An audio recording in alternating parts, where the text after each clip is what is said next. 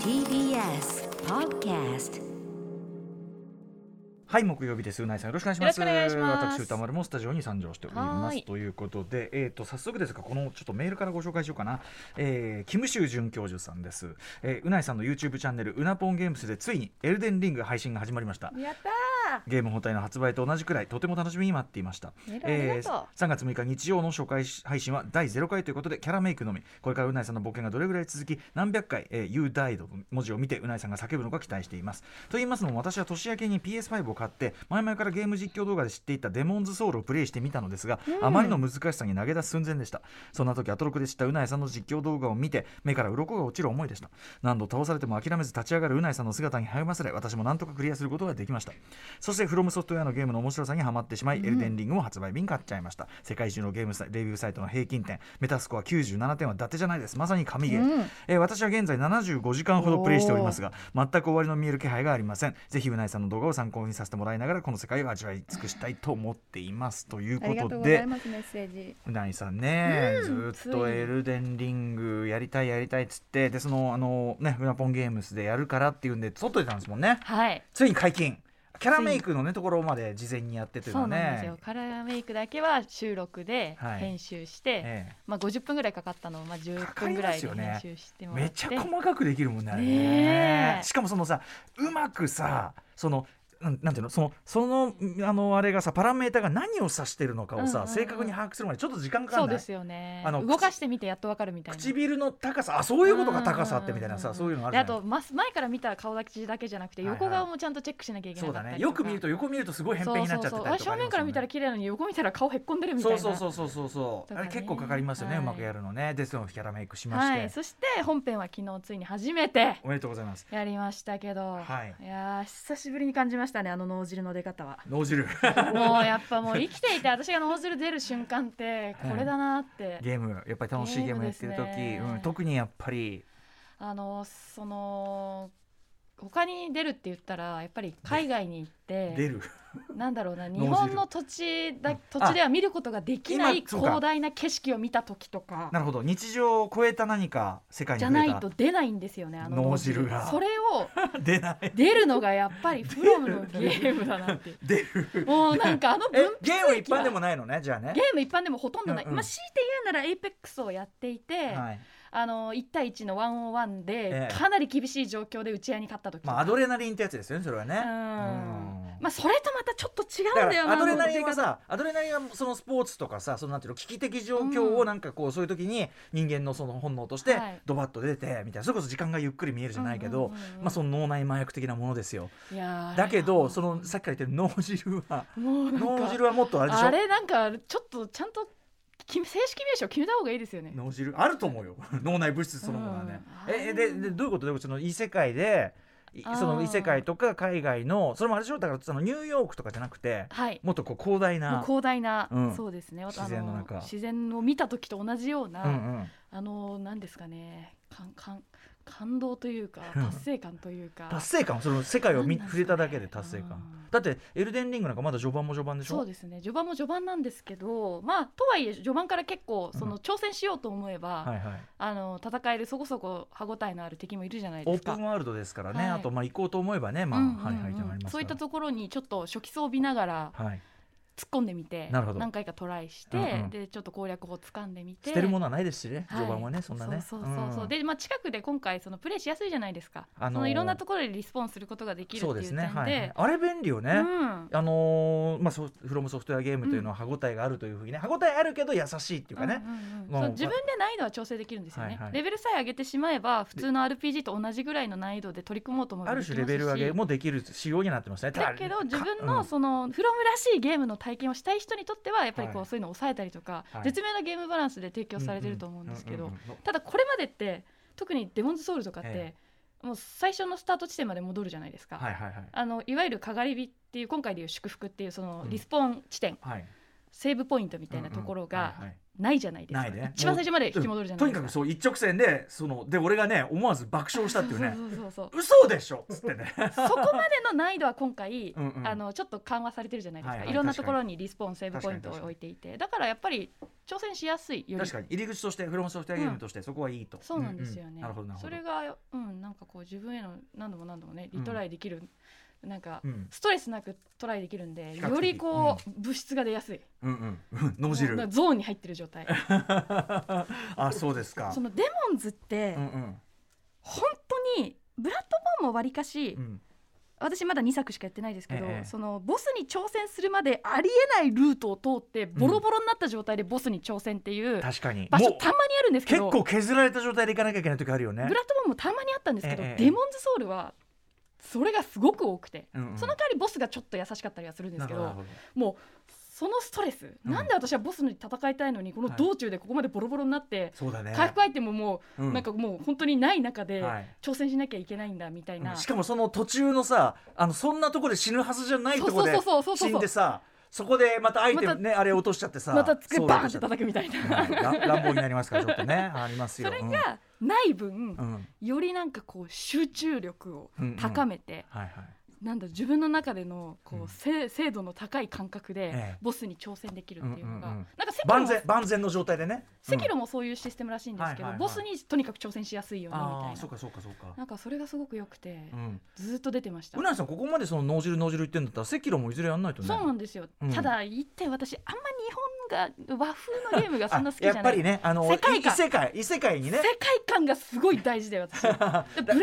が何より一番好きなんですけあどーフロムの中での世まあ界ホラー観、味あゴシックホラーの感じが、うんうんうんうんでクリーチャーの造形もすごいよりはいはいはいおどろおどろしいというか、なるほどなるほどそっうていう意か味でちょっと赤色は、うん時代劇チそうッそクうななんでのすじよゃない方がいいそこんがだちょっとなっていうところはうんうん剣劇が、その和風な剣劇がそこまでうんうん好きじゃないので、なるほどゲームから好きになるかもしれないよでも確かにうんだからいつかやってみたいですねねはいいやーそうかエルデンリング私ちょっとね俺ちょっと忙しくってあのホライゾンで忙しくってちょっといやそうですよねうんホライゾンホライゾンで忙しくてちょっと置いてますけどただあうないさんやってんなっていうのは見てましたついに昨日からついてましたそう 青い家の帰ってポチってすぐにあれさ多分俺が見たのはうないさんあのううなぼんゲームズじゃなくてあそうですねプライベートプで、ライベー トあれはえな帰ってちょっとやったってことなんです帰かってただシナリオは進めたくないので、うんあのまあ、今回オープンワールド化してるんで、うんはいあの本あ編の他の配探信索で進められなかったエリアをうんうんはいはいちょこちょこ見て、あーそのサービセーブポイントをちょっと広げなてるほどうんいいですね、はい、そんな感じでえで僕私も全然序盤だけどまあ歯応えももちろんあるけどねおっしゃる通りあのーやっぱいいですよねねなんか、なんですかねこう一本道じゃなくなった感じが、はいはいはい心にゆとりができま すよねまああの冷静に考えるとそこまで選択肢はないんだけどねそあのまあまあまあ確かに、まあまあ あのこういろいろこう俺もそのいっぱい字にして、はいはいはあい結局あのまあ行けてあそこかここか二か二うんうんうん択うんだなぐらいの、敵の強さ的にねそうそう、んん結局あそこいたらあの犬ちゃんとこ越えなきゃいけねえんだ、結局みたいな犬ちゃん意外と数いるなとかさあんじゃんそれこそ削られうの、んうんうんうん犬のとこあるあるでしょい犬って犬っていうか狼狼なの狼を連れてる人が歩いてるとこですかうん連れてる人どこじゃなくてなんか洞窟みたいなとこですあすみませんあんまりネタバレみたいになってもあれだけど、いや思ったよりいるなみだたいな、うんうんうんうんううんんでまあそこそこ先行くとちょっとボス戦みたいになるんだけど、うんうんうんうんそうそうあ違うとこ見てんのかな、と私まだうん、あんまりちょっとちょっと喋るとあれですけどあそうかそうかその危ねえなこれやめようやめよまあ、う馬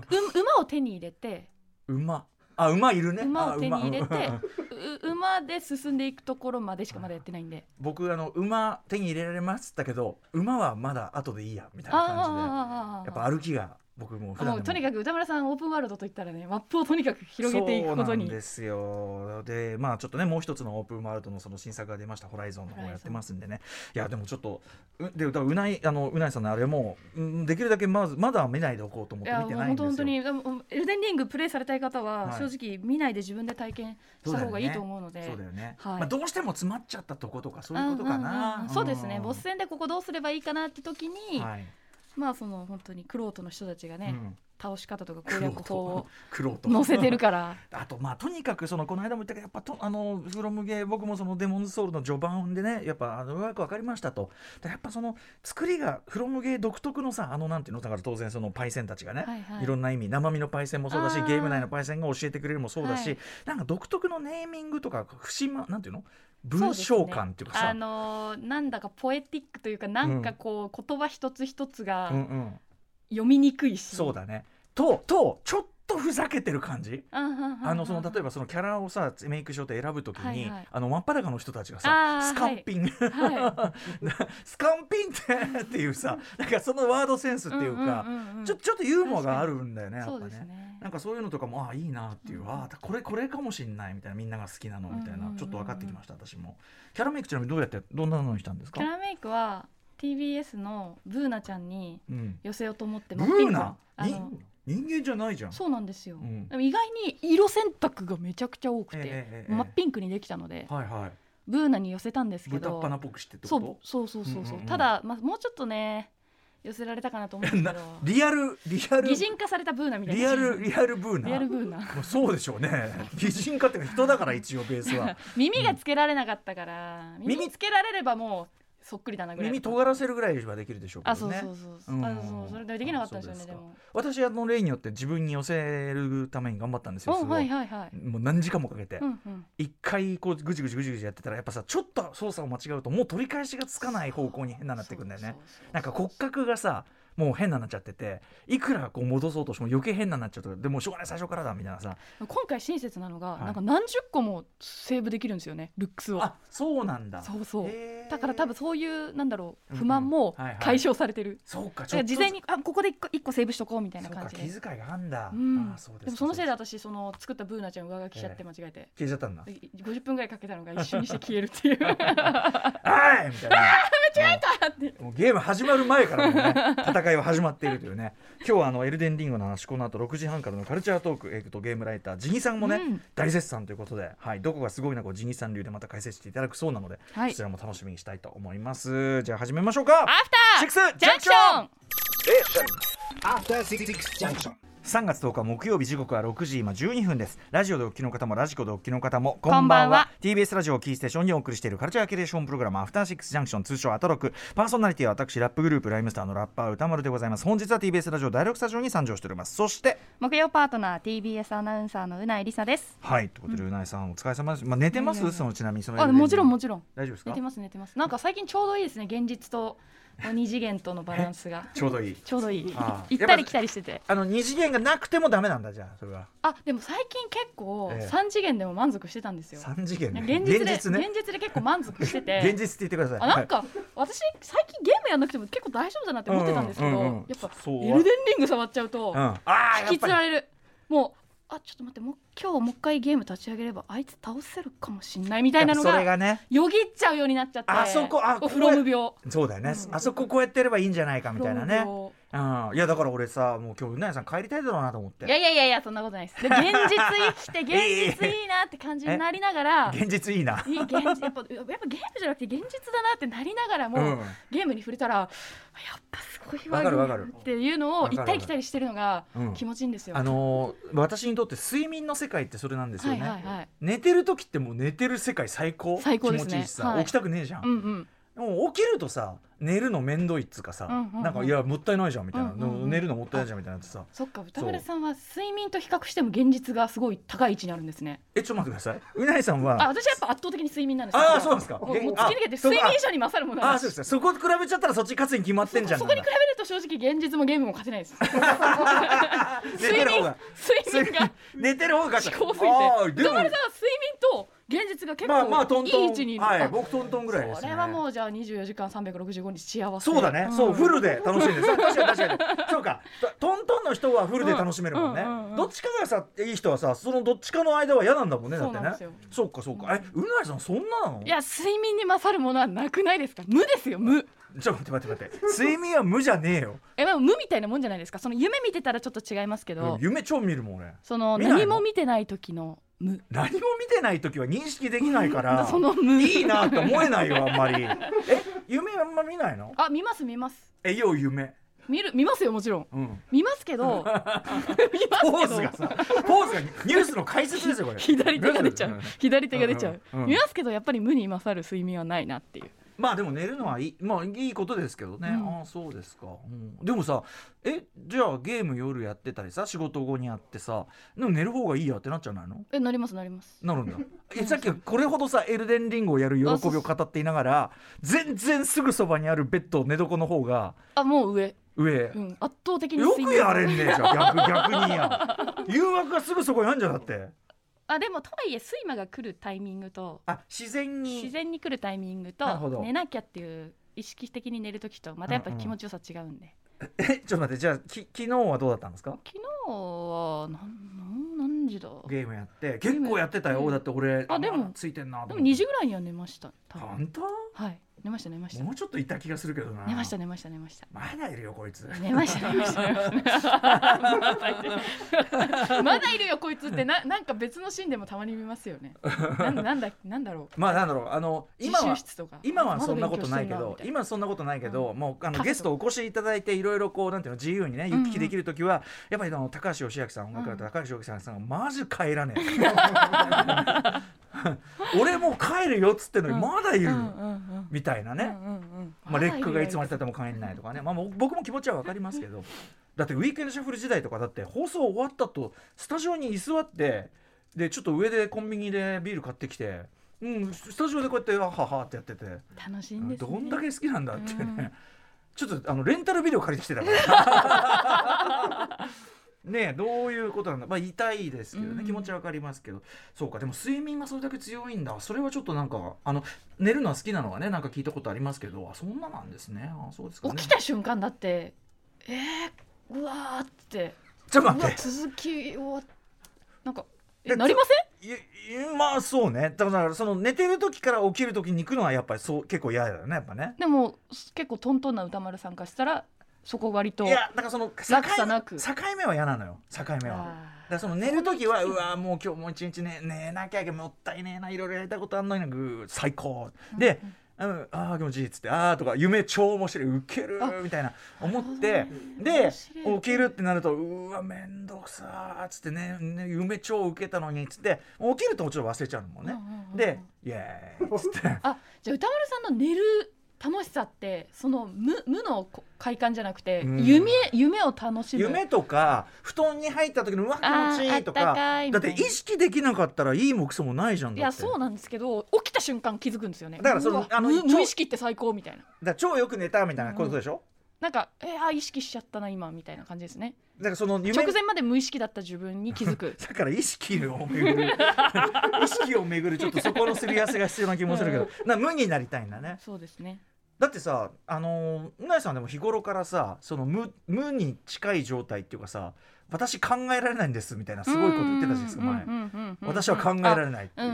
そんななわけないと思うんだけど でもそういうこうできるだけこう無っつうかさこう無意識状態でいたいっていうか、そういうこことですよ多ね分。それはそうですねうん睡眠の憧れから来るものでし睡ょう眠ねのは憧れ、い憧れなの寝る毎日無という状態への憧れから来るものでもさその寝れ寝れないだのさ寝るの嫌いだのって人に比べりゃいいですよねやっぱ寝ね。るのきその寝られないから寝るのが嫌いっていう方はもちろんいると思うんですけど全然眠れるけど眠るの嫌いって人いるんですかいるんじゃないのあのうさんあの赤ちゃんとか子供が寝るのぐずる僕は僕は一切あー僕は一切それないですよ。はいはいはいねなんか寝るの眠くなるの怖いらしいじゃん赤ちゃんとかはえなんかそうーいそうっ。かなんて聞いたことあります。まあそれ誰に聞いたんだって話だけど。はいはいはいはいはいはいはいいやーまあ相手は恐怖という感情でし ょうかねね言う言うわけないんだからさわかんねえけどどういう分析かわかんねえけどなんか俺そんな聞いたことあるけど、うんうんうんうんただ僕はあのちっちゃい時からもう寝るの大好きを公言してるんで、うんうん全然問題なかったみたいですけどでも寝るのぐずる人やっぱいるわけだかうんら。ああなるほど子供はそういう心境にもなったりあとまある当然ねその大人になるといろんな理由から寝つけない方もいらっしゃるわけで、うんうんうんうんそう考えるとやっぱそのスカッと寝れるし寝るの大好きはまあし幸せなことかもしれませ幸せんだ。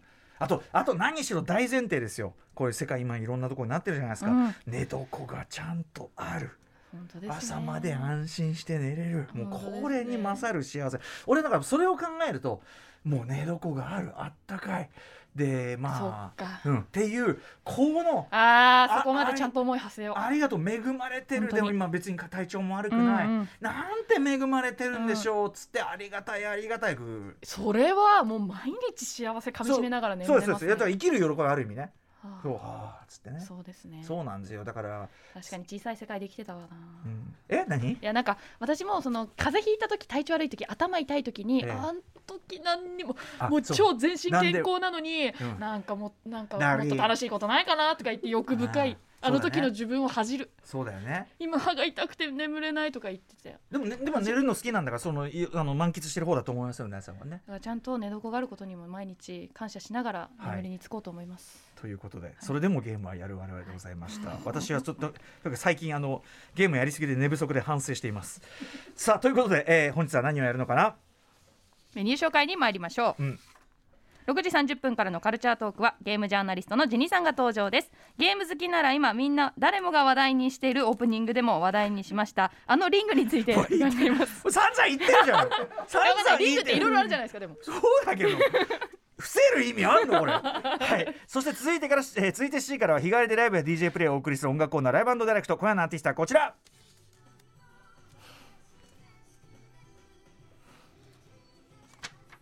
「TRF」の盛り上げ番長 d j k o さんが月1レギュラー登場ですそして8時からの特集コーナービヨンドザカルチャーはこちらゲームのアクセシビリティ最前線報告2022年春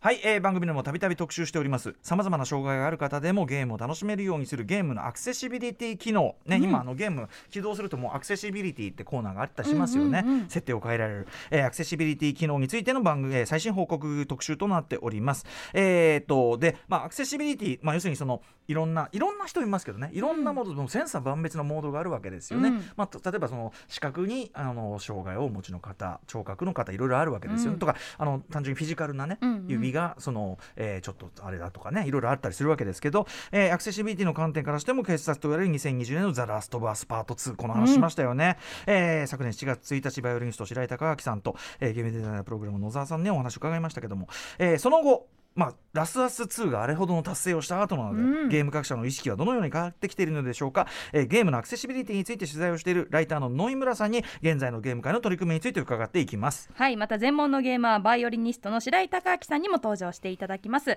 最近の注目作で、えーあのゲームは遊べるあれは惜しかったなど視覚障害者の立場から最新ゲームレビューもしていただきたいと思っております、はい番組への感想やツッコミなどメールアドレスは歌丸アットマーク tbs.co.jp 歌丸アットマーク tbs.co.jp まで送ってください採用された方には番組ステッカーを差し上げますまた番組では TwitterLINE、Instagram 稼働しておりますのでぜひ皆さんフォローしてくださいそれではアフターシックスジャンクション行ってみよう